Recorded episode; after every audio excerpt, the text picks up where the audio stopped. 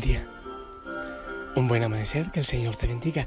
Hey, a ti te estoy hablando, eh, detente un poco, no te ensonces. ¿Es posible que el Señor, en esta palabra, la palabra de Él hoy, tenga un mensaje importante para ti, quizás trascendental? Eso sí, pidamos al Espíritu Santo para que así sea, para que Él llegue a nuestro corazón y lo cambie, lo transforme, lo haga feliz, lo libere, lo sane.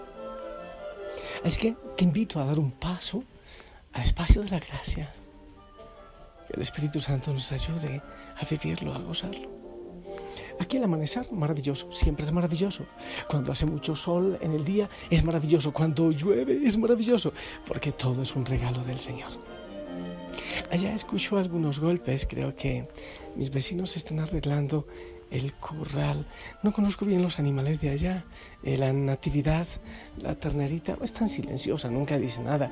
El, el Bernabé, el pajarito sin cola, por aquí pasa, muy cerca pasa.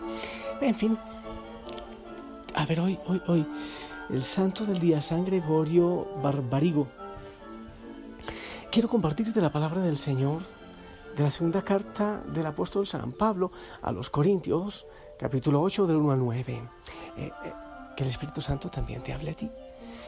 Hermanos, queremos que conozcan la gracia que ha otorgado Dios a las comunidades cristianas de Macedonia, pues en medio de las pruebas y de los sufrimientos ha sido inmensa su alegría y su extrema pobreza ha producido tesoros de generosidad. Somos testigos de que han hecho lo que podían y más de lo que podían espontáneamente nos pedían con mucha insistencia el favor de participar en la ayuda a los hermanos. Y superado nuestras esperanzas, se pusieron ellos mismos a disposición del Señor y de nosotros, tal como Dios lo quería. De suerte que tuvimos que pedirle a Tito que concluyera entre ustedes esta obra de generosidad, puesto que él la había comenzado. Y ya que ustedes se distinguen en todo, en fe, en palabra, en sabiduría, en diligencia para todo y en amor hacia nosotros, distínganse también ahora por su generosidad. No se lo estamos ordenando, solo queremos comprobar, mediante su interés por los demás, qué tan sincero es su amor.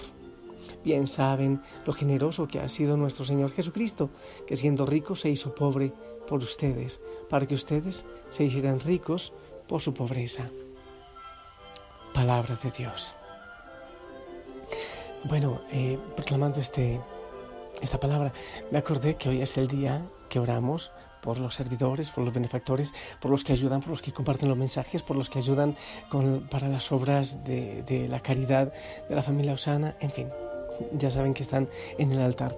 Y el final de esta palabra me encanta. A ver desde dónde está el Señor Jesucristo, siendo rico, se hizo pobre por ustedes para que ustedes se hicieran ricos por su pobreza. De lo que habla este pasaje, Pablo está contando la generosidad de unos cristianos y ahora está animando a la generosidad de otros cristianos para ayudar de manera especial a los cristianos de Jerusalén que estaban atravesando por situaciones muy difíciles, de manera especial por el ataque eh, de los judíos hacia ellos. Así que está hablando de la pobreza, de la pobreza material. Y meditando, podemos ver que a Jesús lo seguían de manera especial la gente pobre. ¿Quiénes eran los apóstoles? La mayoría eran pescadores, era gente, gente pobre que trabajaban para el pan, para el alimento de cada día. Cuando hablaban los judíos de esa chusma que seguía al carpintero, estaba hablando de los enfermos, de los leprosos, de los pobres, de, los desheredados, de los que no tenían nada. Y si vemos Después no es nada difícil ver en los escritos de los primeros cristianos que se habla también de la pobreza. Hay algunos por allí que tenían dinero, pero empiezan a, a, venderlo y a entregarlo todo para llenarse con la riqueza del Evangelio. Y hoy día aunque seguramente habrá mucha gente eh, adinerada, pero empieza a descubrir dónde está el verdadero tesoro en su vida y se da cuenta que, pues que cuando se muera puede ser que el cajón esté muy bonito, capaz que le cremen, la misa muy bonita, mucha cosa hermosa, pero le enterrarán solito el cuerpito, o sea, no se irá con toda su fortuna y con toda su riqueza.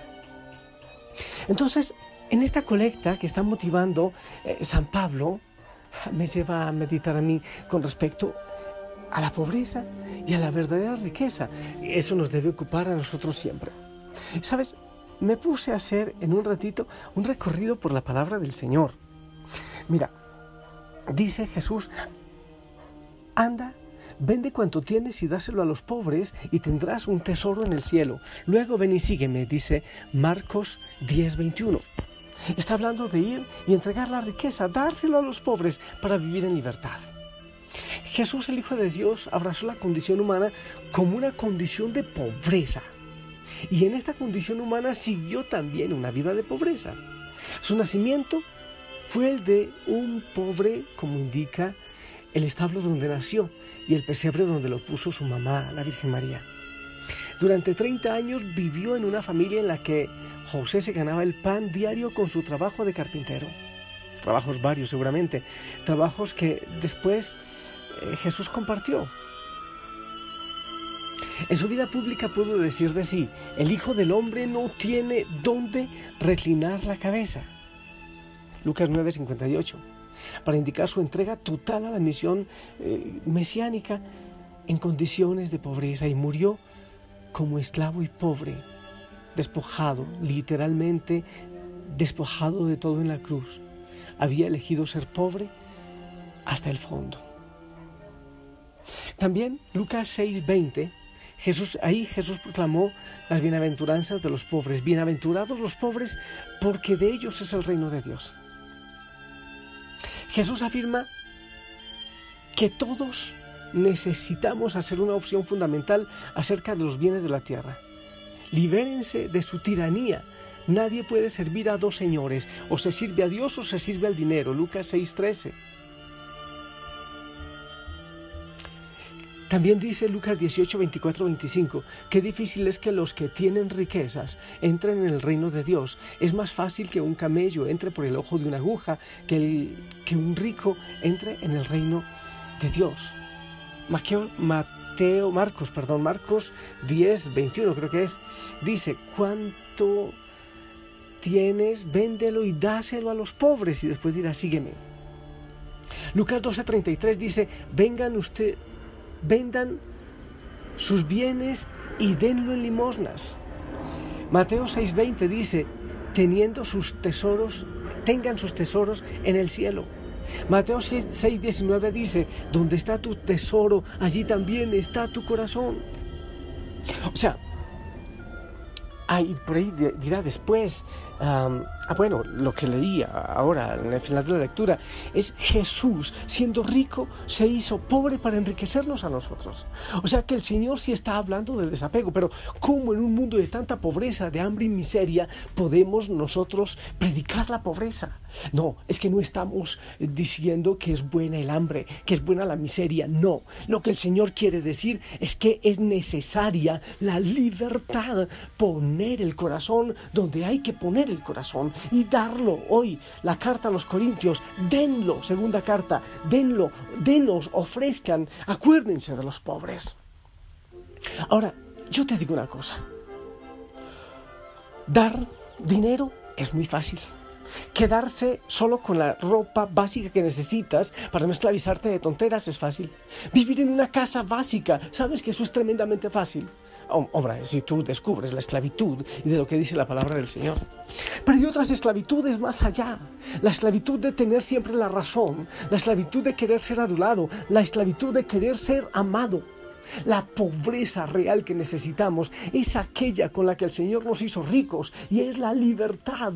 Él nos demostró cuál es la verdadera felicidad y la felicidad tiene que ver con la libertad de los apegos de las cosas creadas, llámense cosas o llámense personas o llámense instituciones o llámense ideologías. La libertad, absoluta libertad porque el, uno, el único que nos ata con lazos de amor y de ternura es Dios. Entonces, por alguna razón, Los pobres siempre han sido los seguidores de Jesús, pero también por su libertad. He estado pensando mucho en Francisco de Asís, que lo entregó todo para hacerse libre. ¿Qué tan libre se siente uno cuando su única riqueza es el Señor? ¿Dónde está tu riqueza? Quizás sí estás dando a los pobres, pero no se da de lo que sobra, se da de lo que falta. Ten cuidado con eso. No hay que dar de lo que sobra, hay que dar de lo que está faltando. Ok, eso es caridad, eso es misericordia, eso es compartir, eso es lo que el Señor dice. Pero lo otro es dónde está tu tesoro, dónde está tu corazón. Debes darte eso de negarse eso de negarse a uno mismo, me encanta esa palabra. Si tú quieres renuncia a ti mismo, carga tu cruz y sígueme. Pero mira el orden de las cosas. Renuncia a ti mismo, renuncia a querer hacer lo que te da la gana, renuncia a querer ser adorado, a querer ser amado, a que te agradezcan, a que te idolatren, renuncia a eso, carga con la cruz que eso cueste, que eso lleva porque cuesta, porque hay crítica, porque te van a decir loco, porque te van a decir de todo y luego le seguirás. ¿Qué quiere decir? Que si no has sido capaz de renunciar a ti mismo, a tus propios caprichos, a tus proyectos de vida y sigues sin preguntarle al Señor cuál es su plan, cuál es su proyecto, cuál es su voluntad. Quiere decir que te estás siguiendo a ti y no le estás siguiendo a Él. No solo hay que dar las cosas, hay que renunciar, hay que ser libre, hay que soltar el corazón, hay que soltar las manos, las alas, los pies, para que Él sea el único tesoro, la única riqueza para que pongas tu corazón en Él. ¿Has entendido? Estás dando mucho, ¿verdad? Dios mío, cuánto escándalo hay en la iglesia por tanto poder, por tanta riqueza. A veces le dicen a uno, padre, perdonen que yo hable de esto, pero sí me han dicho, padre, es que el sacerdote de mi parroquia rifa, rifa, rifas, ventas, ventas, y tiene una finca y tiene carrazos. Yo no creo que el sacerdote tenga que vivir en la miseria, y yo sí creo que deba tener lo necesario para evangelizar, pero no los apegos, pero no las comodidades. Tenemos que dar ejemplo de pobreza y de libertad, pero no solo para los sacerdotes, es para todos, es para ti también. ¿Dónde está tu tesoro? Estás renunciando a tus gustos personales para que sea el Señor el único gusto, para que saques y busques el sabor absolutamente en Él. Es verdaderamente Él tu tesoro. Eh, por cierto, ¿conoces el primer mandamiento de la ley de Dios? Mi todo, Señor.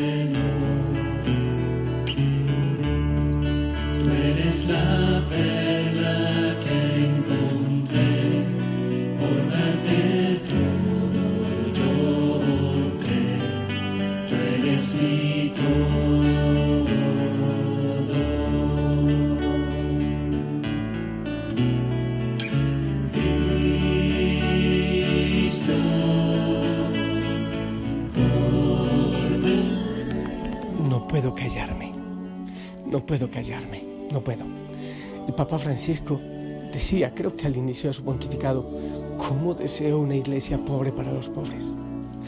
Cuando tu corazón, es que por eso es que el Señor dice que es difícil que lleguen a, a los cielos los ricos. ¿Saben por qué? Porque ponen su seguridad en otras cosas. Porque muchos de los que tienen poder ponen la certeza en su poder y llenan su corazón de esas cosas y por eso no permiten al Señor tomar el trono en sus corazones.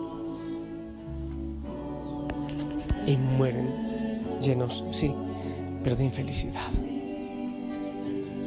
Oye, óyeme, quiero invitarte, tú que me estás escuchando, acepta esa libertad que Cristo nos dio, haciéndose pobre. Así nos hizo ricos, ¿por qué? Porque nos mostró lo esencial no fue así nomás por, para, para que me vean que soy pobre, eh, para congratularme con los pobres. No, es para ser libre. Porque esa es la verdadera riqueza y porque en esa libertad encontramos lo esencial, porque en esa libertad no nos ocupamos de lo vano, de lo que no tiene sentido y ponemos nuestro corazón solo en Él y llenamos nuestro corazón solo de Él. Y Él es nuestra esencia, Él es nuestra riqueza, Él es nuestro todo. Riqueza, sí. Tiene que ver con, con cosas acumuladas, con, con amontonar, con buscar, buscar mucha riqueza para dejarle a los otros, para que peleen, no sé. Dejamos nuestro corazón enredado en estupideces y morimos con nuestro corazón vacío.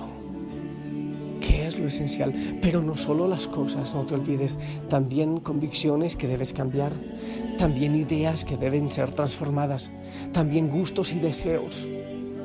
Es permitir que Él haga su voluntad en nosotros y así encontrar lo que es esencial. De eso se trata la pobreza, no es no tener nada, es saber dónde se pone el corazón, es saber quién es el que manda, quién es el, el que gobierna en nuestra vida. Eso es la verdadera pobreza. Arranca ideas de tu corazón, arranca el deseo de ser adulado, de ser admirado, arráncalo y que vivan los pobres y los arrapastrosos, pero no por serlo, sino porque encuentran la libertad y la grandeza. No se trata de despreciar las cosas, se trata de poner el corazón donde hay que ponerlo. Tienes un trabajo grande, ¿sí o no? No tengo que decirte más. En el nombre del Padre, del Hijo, del Espíritu Santo. Amén. Esperamos tu bendición. También yo la necesito mucho para desprenderme.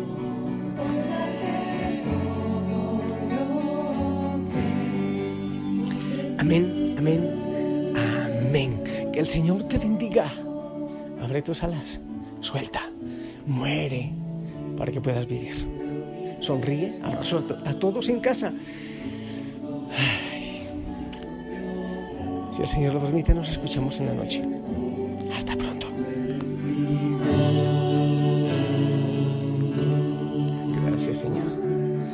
Gracias porque ya tu palabra es liberadora. Gracias por San Pablo, por las colectas. Gracias por ocuparse de los pobres. Y gracias a San Pablo por decirnos cuál es nuestro tesoro y cuál es nuestra riqueza. Ya el Señor lo había dicho y tú refrescas nuestra mente. Gracias, Señor. Gracias por tu palabra, por tu libertad.